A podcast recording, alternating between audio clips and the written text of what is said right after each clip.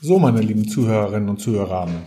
Heute habe ich mir mal hier keinen holländischen Käse reingeholt, sondern heute haben wir hier griechischen Wein am Start, weil neben mir sitzt mein griechischer Kollege Manos Wutzas. Grüß dich, Manos. Hallo, Frank. Jo, und warum habe ich dich reingeholt? Nicht, weil wir uns jetzt hier über griechischen Wein unterhalten wollen oder wie die Griechen mal wieder die Europameisterschaft gewinnen könnten, sondern ähm, das Thema ist Nachhaltigkeit. Und da bist du bei uns hier ganz einfach der Experte, ja, hast ja. dich ja ausgiebig mit dem Thema beschäftigt, Unternehmen betreut und so weiter und so weiter. Und wenn ich ja so mal so in die, die Einkaufsgazetten reinschaue, dann sage ich ja immer, hey, das ist das Hype-Thema. Ne? Wenn du Versorgungspässe, Digitalisierung, die zwei Sachen mal an die Seite stellst, dann ist dieses Jahr Nachhaltigkeit der große Renner. Aber das ist das, was irgendwo in den Gazetten steht oder auf irgendwelchen Webseiten. Jetzt sag mir doch mal, wie sieht's denn an der Front aus? Wie sieht's denn in der Realität? Wie sieht's denn in der Praxis aus mit dem Thema Nachhaltigkeit? Was passiert denn da? Ja, stimmt. Das ist das Riesenthema. Gerade dieses Jahr. Ja, Wahnsinnsthema. Gerade im ähm, Vorlauf des Lieferketten-Sorgfaltspflichtengesetzes, mhm. das dann nächstes Jahr greift und fängt richtig an zu laufen. Ich glaube, alle laufen gerade auch, oder bei, bei allen läuft das auf. Ne? Das merkt man ganz einfach im Einkauf und ähm, ich merke, dass viele durch die Gegend laufen und mich ansprechen und fragen, was soll ich denn jetzt als nächstes machen? Was ist denn jetzt auf der Agenda für mich? Ja, welche Plattform muss ich da nutzen? Und äh, was ist da los? Also das heißt, dass sie wieder alle ihr Heil in, in, in Plattformen suchen?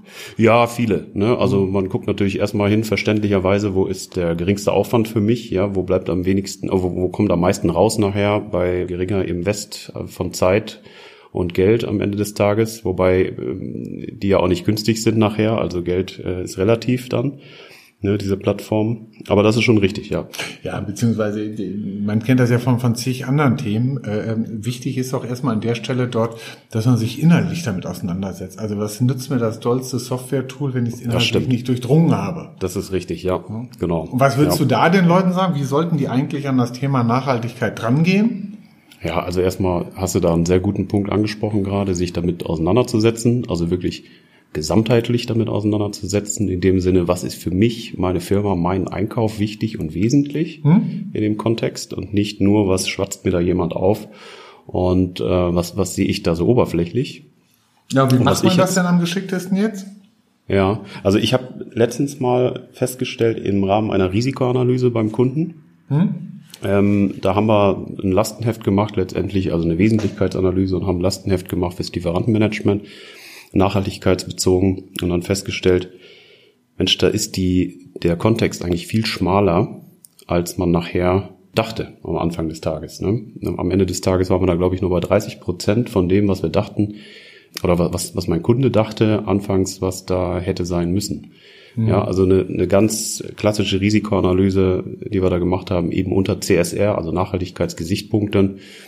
Also das hat viel Licht ins Dunkle gebracht, war natürlich mhm. ein Dialog, crossfunktional auch innerhalb der Firma erforderlich und entsprechend dann mit externer Hilfe dahingehend moderiert, so im Workshop-Charakter.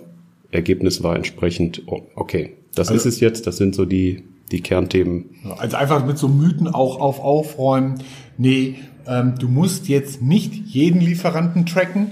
Zum ja, Beispiel, ne? genau. Das ist da wahrscheinlich so ein ganz, und, und was glaube ich auch so ein Mythos ist, ist, es sind einfach auch schon durch gewisse Zertifikate, äh, was ich wie DIN ISO 9001 oder ähnliches, wahnsinnig viel Sachen abgedeckt, oder? Ja, genau. Das, das war jetzt auch ein Punkt, richtig. Das ist ein gutes Beispiel. Der, äh, die Zertifikate, damit habe ich schon viel abgedeckt. Also in unserem in unserem Sprachgebrauch sind, äh, Gebrauch sind also die ISO-Normen oder äh, ne, die, die gängigen ISO-Normen, die da schon viel abdecken, jetzt was die Lieferketten-Sorgfaltspflichten-Thematik anbelangt. Ne? Und ähm, die, die ILO-Kernarbeitsnormen, die gehen dann nochmal weiter darüber hinaus. Dann letztendlich, dass ich die dann auch entsprechend mal mit meiner, meinem Verhaltenskodex abgleiche und meiner Grundsatzerklärung. Also habe ich die aufgeführt und wie tief geht das? Ne, also ESG-Kriterien generell.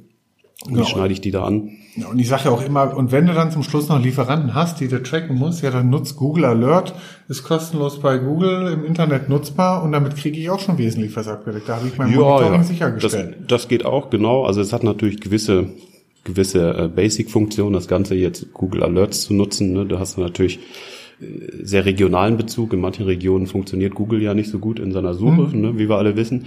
Aber ähm, das ist auf jeden Fall ein Anfang und kann, äh, kann da sehr gut unterstützen. Ne? Mhm. Ja. Okay, vielleicht mal, mal so eine Gretchenfrage. Wenn ich jetzt ein Unternehmen bin, ich habe deutsche Lieferanten, äh, eigentlich alle hier sitzen und vielleicht drei in Polen, muss ich eine Plattform haben?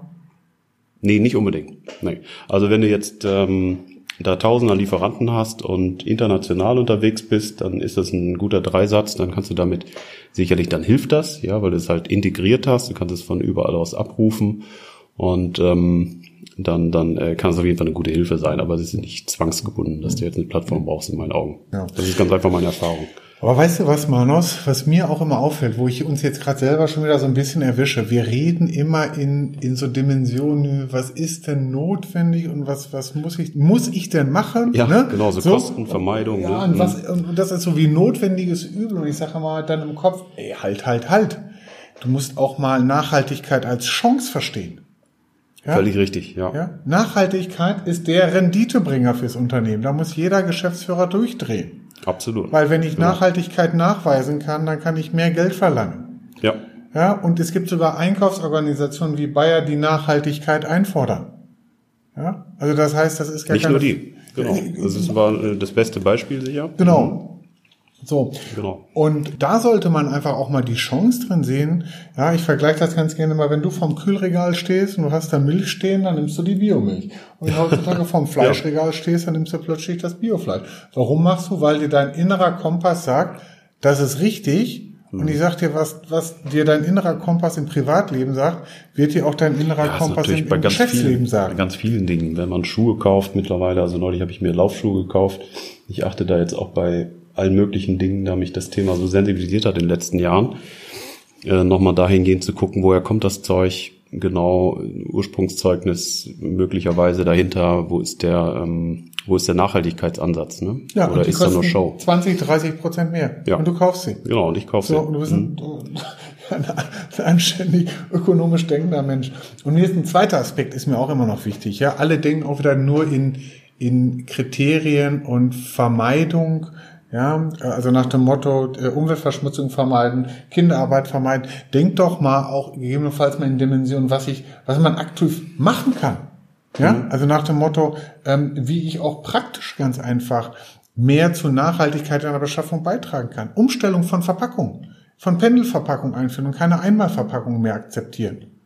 Ja, nur noch rohes oder reachfähige Sachen einzukaufen. Ja, stimmt. Das gibt so naheliegende Dinge, die man eigentlich direkt umsetzen kann und den Hebel umlegen kann. Ne? Man denke darüber nach, wie lange mir mein Lieferant das schon vorschlägt, da eine Pendelverpackung einzuführen und ich immer gesagt habe, ja, die Kosten, die Kosten, ich brauche das ja jetzt nicht so oft und dann, ähm, dann geht ja auch eine Einmalverpackung und äh, schon kann man da einen Hebel umlegen, indem man da einfach nochmal anfragt. Ne?